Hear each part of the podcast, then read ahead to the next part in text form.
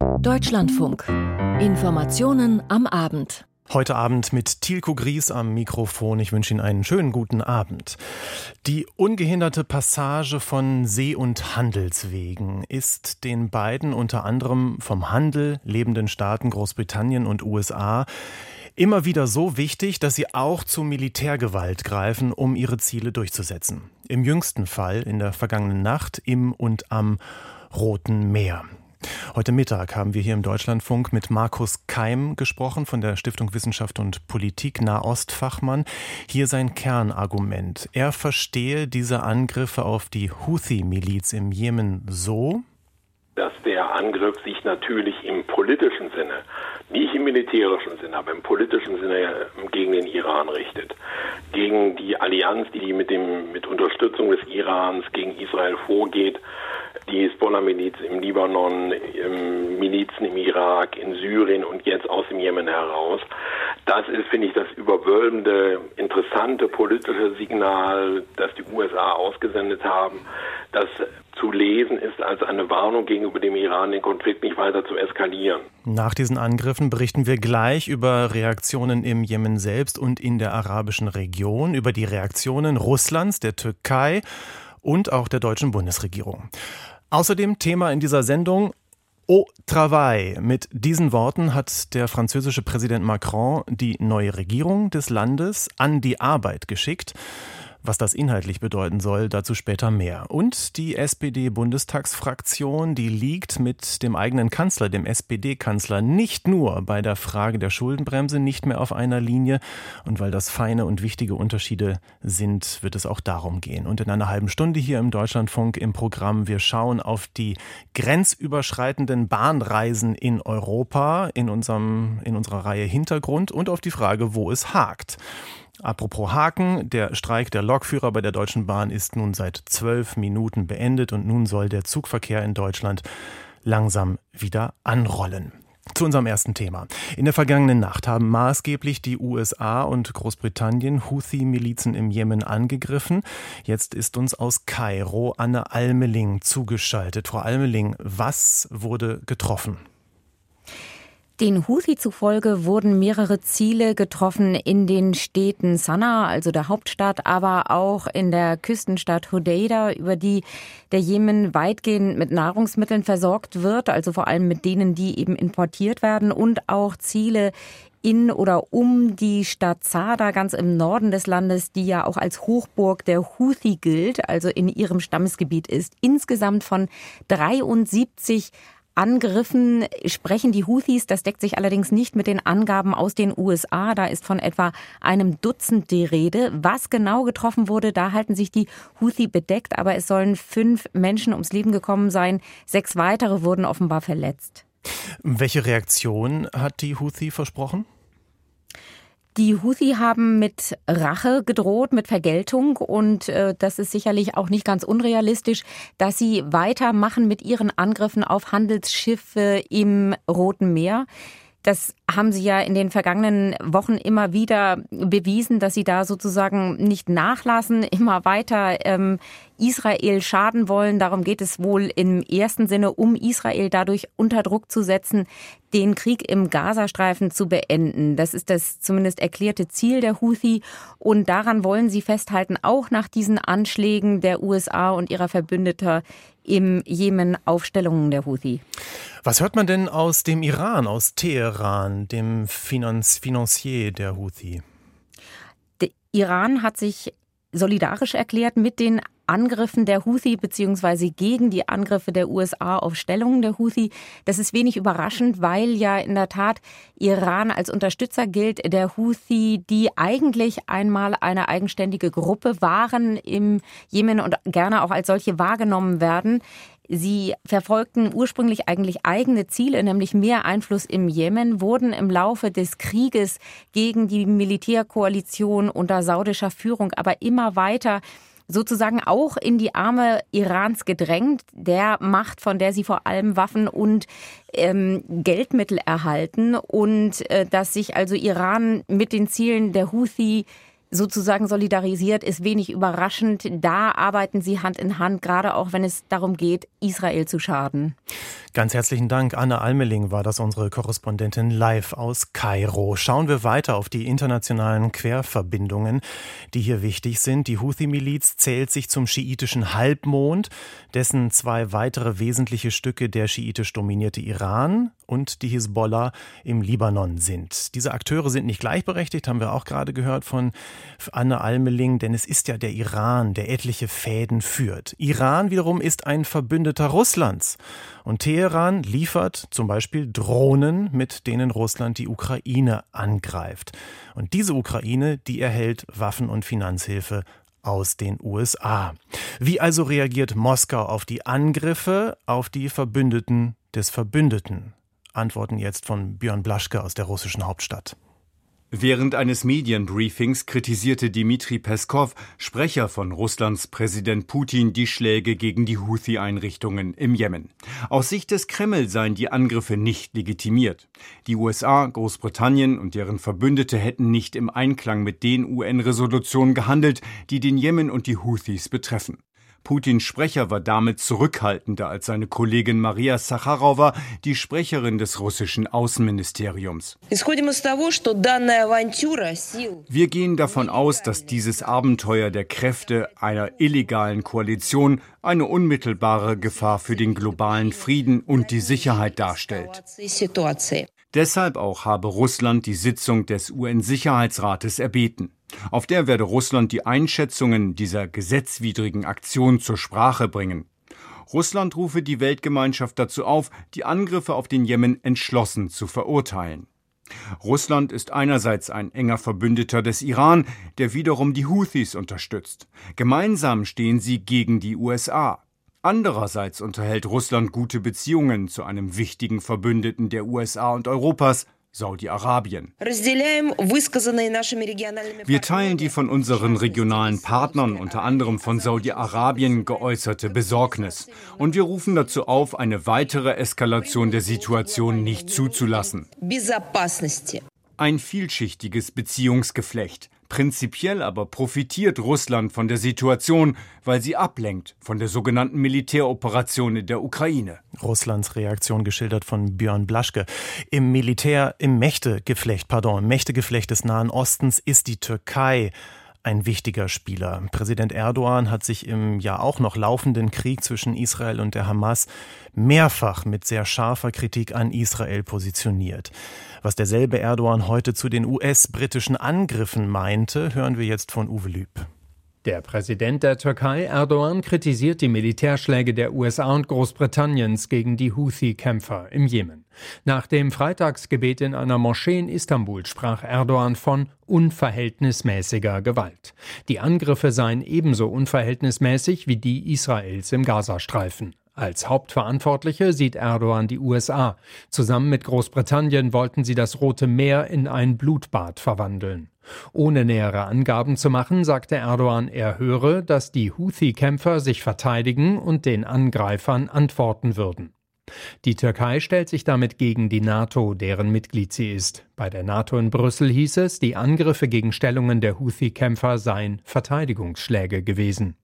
Die NATO rief zudem den Iran als Unterstützerin der Houthis dazu auf, auf sie einzuwirken. Aus dem Iran heißt es jedoch, die Militärschläge seien willkürlich und verstießen gegen internationales Recht. Die Haltung der Türkei geschildert von Uwe Lüb. Wie Großbritannien und die Vereinigten Staaten benötigt auch die Bundesrepublik Deutschland freie Seewege für ihr exportorientiertes Wohlstandsmodell. Und deswegen ist es auch keine so richtig große Überraschung, dass die Bundesregierung die Angriffe auf die Houthi-Miliz gut heißt. Doch interessant ist dann doch, mit welcher Eindeutigkeit dies geschehen ist heute. Diese Bundesregierung will sich ja schon länger, seit Dezember schon, irgendwie an der Allianz der Willigen, die sich da zusammentut, im und am Roten Meer beteiligen. Aber dafür gibt es hohe Hürden. Steffen Wurzel berichtet uns jetzt gleich, im Rahmen einer EU-Mission könnte Deutschland dabei sein und eben auch grundsätzliche Zustimmung zum Militäreinsatz. Bundesaußenministerin Annalena Baerbock formulierte es heute, während sie zu Besuch in Kuala Lumpur in Malaysia war, mit genau diesen Worten. Die Bundesregierung stützt diese Reaktion politisch. Die Husis tragen die Verantwortung für die Folgen ihres Vorgehens, die Angriffe auf die zivile Schifffahrt. Sie müssen diese Angriffe unverzüglich einstellen. Baerbocks Sprecher Sebastian Fischer ergänzte in Berlin, dass die Bundesregierung nicht überrascht worden sei vom Militärschlag der Briten, der US-Amerikaner und einiger weiterer Verbündeter. Neben Bahrain, Kanada und Australien hatten sich auch die Niederlande an den Luftschlägen beteiligt, als einziger EU-Staat. Die Niederlande sind, genauso wie Deutschland, stark vom internationalen Handel abhängig und somit auch von einem sicheren Roten Meer, das eines der wichtigsten Seewege der Welt ist. Entsprechend stellte stellte sich heute auch wieder die Frage nach einer deutschen Beteiligung an einer internationalen Militärmission zum Schutz von Schiffen vor Angriffen der Houthis. Der Sprecher des Auswärtigen Amts betonte erneut, man sei bereit, bei einer entsprechenden Mission der Europäischen Union mitzumachen. Nach Informationen der deutschen Presseagentur hat der Auswärtige Dienst der EU auch schon erste Pläne für einen solchen Militäreinsatz vorbereitet. Am 22. Januar sollen die EU-Außenminister demnach über den Einsatz beraten. Geplant sei, europäische Kriegsschiffe in die Region zu senden, außerdem Aufklärungsflugzeuge.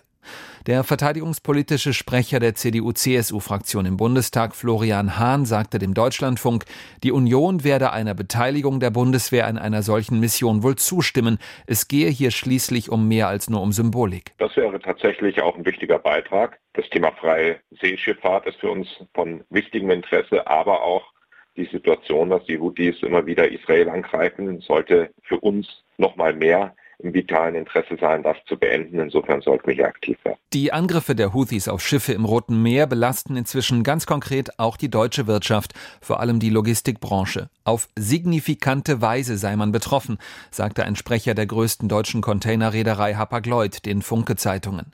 Die Angriffe der Rebellen vom Jemen aus kosteten Hapag-Lloyd einen hohen zweistelligen Millionenbetrag. Reedereien müssen wegen der Houthi-Attacken im Roten Meer teures Sicherheitspersonal anheuern oder mit ihren Containerschiffen einen rund 6000 Kilometer weiten Umweg um Afrika fahren.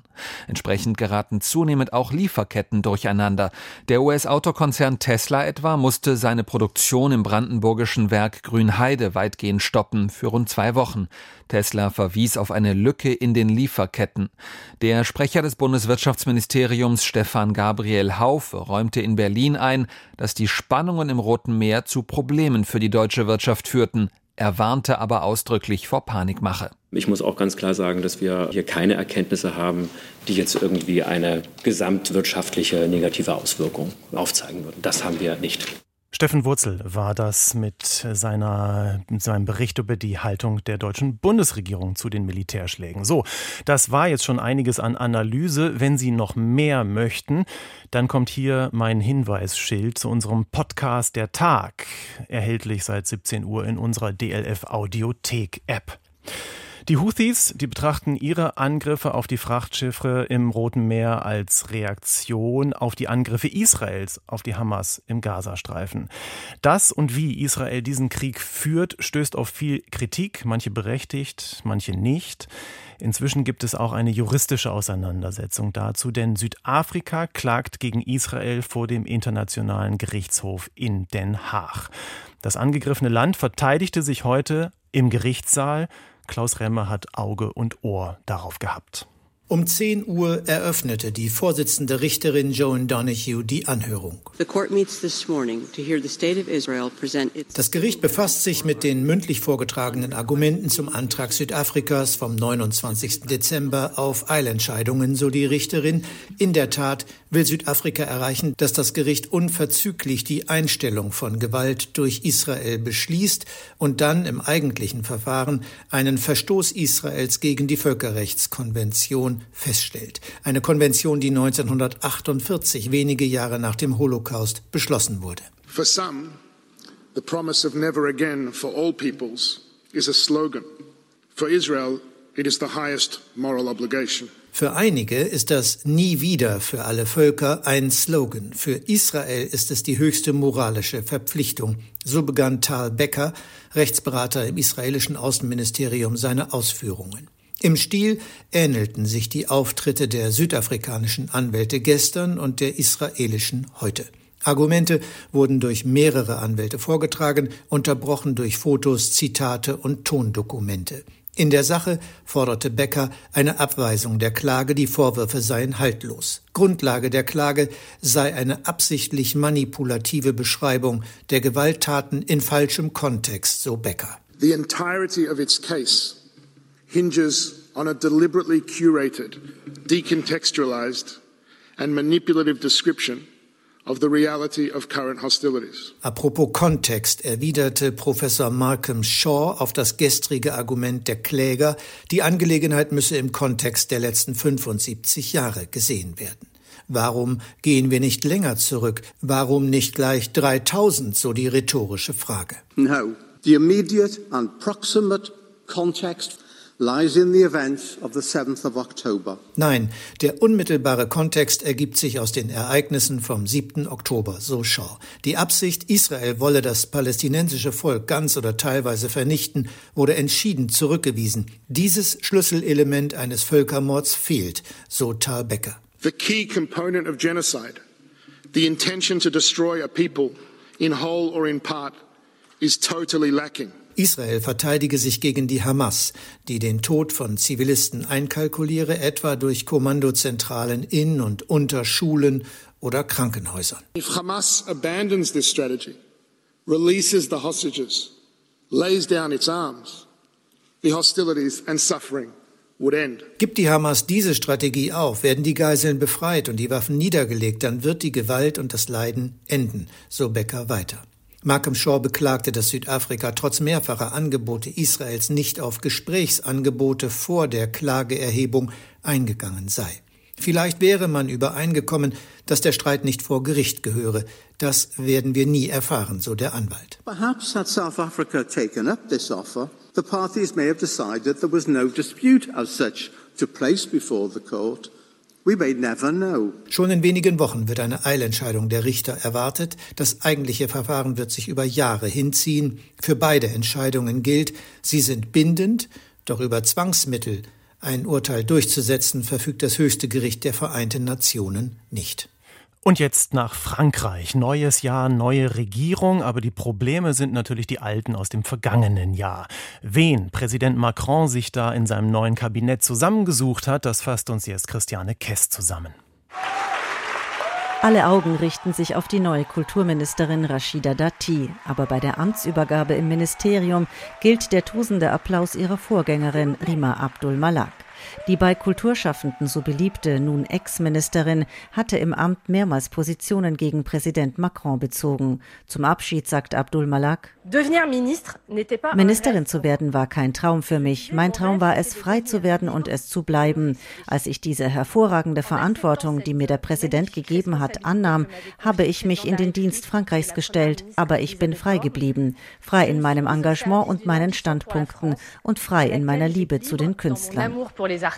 Dass Rashida Dati in das Amt der Kulturministerin berufen wurde, als Anwältin und ehemalige Justizministerin unter dem damaligen Präsidenten Nicolas Sarkozy, sei lediglich ein Mediencoup, kritisieren Kulturschaffende. Dati selbst versucht bei ihrer Antrittsrede zu beruhigen. Ne Die Kultur ist kein Gut wie jedes andere. Jeder weiß, dass ich es liebe zu kämpfen. Haben Sie keine Angst, ich werde immer da sein, um Frankreichs außergewöhnliche Kultur zu verteidigen. Rashida Datis Parteikollegen von den konservativen Les Républicains sind wütend über deren Wechsel zu den Macronisten. Sie schlossen Dati aus der Partei aus. Acht der 14 Minister der französischen Regierung gehörten einst zu den bürgerlich Rechten. François Xavier Bellamy, Abgeordneter und Vizepräsident von Les Républicains wirft ihnen im Radiosender France Inter vor, das sind Handlanger einer reinen Kommunikationspolitik, die Emmanuel Macron seit 2017 betreibt. Ein permanentes Casting, das in Wirklichkeit nichts darüber aussagt, wie er Frankreich regiert. Ich halte vom Makronismus das gleiche wie Rachida Dati, bevor sie gestern angerufen wurde. Der Makronismus ist ein permanenter Widerspruch, der Frankreich gegen die Wand fährt. Für Diskussion sorgen auch zwei zwei Superministerien. Sportministerin Amélie Oudéa-Castéra muss sich künftig auch noch um das Bildungsressort kümmern. Vertreterinnen und Vertreter von Bildungsgewerkschaften befürchten eine Bildungsministerin in Teilzeit. Sophie Venetite, Generalsekretärin der Nationalen Lehrergewerkschaft SNES-FSÜ, glaubt, die Ministerin kann sich auf keinen Fall gleichzeitig um die nationalen Bildungsfragen kümmern und um die Olympischen Sommerspiele 2024 in Paris. Wir fragen uns, welchen Status wir denn haben, vielleicht den einer olympischen Unterdisziplin. Eigentlich hatten Präsident Macron und Premierminister Attal, der zuvor selbst Bildungsminister war, das Bildungsressort zur Priorität erklärt. Attal versichert deshalb bei der Amtsübergabe an seine Nachfolgerin, die Schule wird die Mutter aller Kämpfe meiner Regierung sein. Das werde ich garantieren. Das Arbeits- und Gesundheitsressort leitet ab jetzt Catherine Vautrin, die ebenfalls früher Mitglied der konservativen Republikaner war. Unter Ärzten sorgt es für Unmut, dass auch sie ein Doppelressort führt. Patrick Pelou, Präsident der Vereinigung der Notärzte, kritisiert, seit mehr als fünf Jahren haben wir keinerlei Orientierung im Gesundheitswesen. Das ist schrecklich für uns. Es gibt kein politisches Gespür dafür. und die Regierung, die nun komplett nach rechts gerutscht ist, wird die öffentlichen Krankenhäuser weiter zerschlagen. Die Regierung mache sich an die Arbeit, sagt Emmanuel Macron, bevor sich im Élysée-Palast die Türen zum ersten Ministerrat schließen. Dahinter verlangt Macron laut Teilnehmern von den Kabinettsmitgliedern, revolutionär zu sein und schnell und effizient Ergebnisse zu liefern. Nächste Woche will der Präsident seinen Fahrplan für den Rest seiner zweiten Amtszeit vorstellen. In Deutschland wird ein Politiker nur dann Bundeskanzler, wenn ihn eine Mehrheit der Abgeordneten im Bundestag wählt. Und deshalb ist es interessant, wenn etliche dieser Abgeordneten später auf Distanz zu wesentlichen Positionen des gewählten Kanzlers gehen. Und das ist die Situation zwischen SPD-Abgeordneten und SPD-Kanzler. Und dazu kommt der Druck von demonstrierenden Landwirten nach wie vor. Jörg Münchenberg über sozialdemokratische Differenzen. Trotz der schlechten Umfragewerte und der anhaltenden Proteste der Bauern gegen die Streichung der staatlichen Subvention beim Agrardiesel sieht sich die SPD nach ihrer zweitägigen Klausur gut aufgestellt für die anstehenden Europa- und Landtagswahlen. Zumindest nach Aussage von Fraktionschef Rolf Mützenich, der allerdings auch einräumen musste. Solche Umfrageergebnisse gehen an uns nicht spurlos vorüber und wir sehen natürlich auch die allgemeine politische Stimmung, die aber nicht nur Umfrageergebnisse sind, sondern insbesondere sehr aufgeheizt mit Drohungen gegen demokratisch gewählte Vertreterinnen und Vertreter des Volkes. Drei Stunden hatte die Fraktion gestern mit Bundeskanzler Olaf Scholz beraten und damit deutlich länger als ursprünglich geplant. Viele in der SPD wünschen sich eine stärkere Profilierung der Partei, gerade gegenüber der FDP, aber auch eine bessere Kommunikation der Koalition nach innen und außen. Über die genauen Inhalte des Gesprächs mit dem Kanzler war Vertraulichkeit vereinbart worden. Allerdings hatte ein Brandbrief des Bochumer Abgeordneten Axel Schäfer zuvor für einige Aufregung gesorgt. Es gehe um die Existenz der SPD als Mitgliederpartei und als mehrheitsfähige Kraft in unserem Land, heißt es da. Mützenich berichtete heute dennoch von einem guten Austausch mit Scholz. Ich finde sowohl die Debatte wie sie geführt worden ist, als sehr ernsthaft, als sehr konstruktiv und auch perspektivisch. Und das hat der Bundeskanzler durch seine einleitenden Wortmeldungen und die Begleitung der Diskussionen auch sehr befördert. Zugleich will die Fraktion aber auch stärker Flagge zeigen. In einem Papier wird eine grundlegende Reform der Schuldenbremse gefordert, weil sie nicht mehr zeitgemäß sei und ein Wohlstandsrisiko darstelle. Für eine Grundgesetzänderung wären jedoch auch die Stimmen von FDP und der Union notwendig, was derzeit als politisch aussichtslos gilt. Dennoch will die SPD an dieser Stelle nicht locker lassen. Ich würde gern mit meinen Kolleginnen und Kollegen darüber sprechen, über auch die Koalition hinaus, weil wir bräuchten ja eine Zweidrittelmehrheit. Das wissen Sie. Es gibt aber auch Kolleginnen und Kollegen und auch hochrangige Kolleginnen und Kollegen, die sich bereits das Thema so versperrt haben, dass ich dennoch hoffe, dass sie bereit sind, zumindest sich mal ein paar Argumente anzuhören. Den Dialog will Mützenich zusammen mit den zwei anderen Fraktionsspitzen der Koalition am kommenden Montag auch mit verschiedenen Vertretern der Bauern führen. Dabei soll es weniger um den aktuellen Streit beim Agrardiesel gehen, als vielmehr die weitere Zukunft der Landwirtschaft. Zugleich machte der SPD-Fraktionschef aber auch klar, es geht überhaupt nicht, dass in Deutschland Galgen aufgestellt werden, wo nicht nur klare Drohungen gegen frei gewählte Abgeordnete geäußert werden, sondern wo eine gesamte gesellschaftliche Diskussion eingeschüchtert wird. Zugleich kündigte Mützenich eine verschärfte Auseinandersetzung mit der AfD an. Hintergrund sind die Recherchen des Netzwerks Korrektiv über ein Treffen von Rechtsextremen im vergangenen November. Dabei soll es auch um Pläne für eine massenhafte Ausweisung von Migranten gegangen sein. Auch hochrangige AfD-Vertreter sollen daran teilgenommen haben. Die SPD will nun das Thema nächste Woche auch im Bundestag aufgreifen. Als demokratisches Gegenmodell zur Ampelkoalition will sich die CDU präsentieren und sie nutzt ihre Vorstandsklausur in Heidelberg, um einige Kernsätze zu verbreiten. Eva Ellermann. CDU-Generalsekretär Linnemann malt ein Bild von Deutschland in der Krise. Zum ersten Mal seit Jahrzehnten würden mehr als 50 Prozent der Deutschen sagen, dass Deutschland seinen Wohlstand nicht halten wird. Ebenso viele hätten Zweifel daran, dass die Politik die Probleme lösen kann. Schuld an der schlechten Stimmung ist die Bundesregierung, sagt Linnemann. Die Ampel ist Hauptverursacher. Sie verunsichert in diesem Land die Menschen in voller Breite.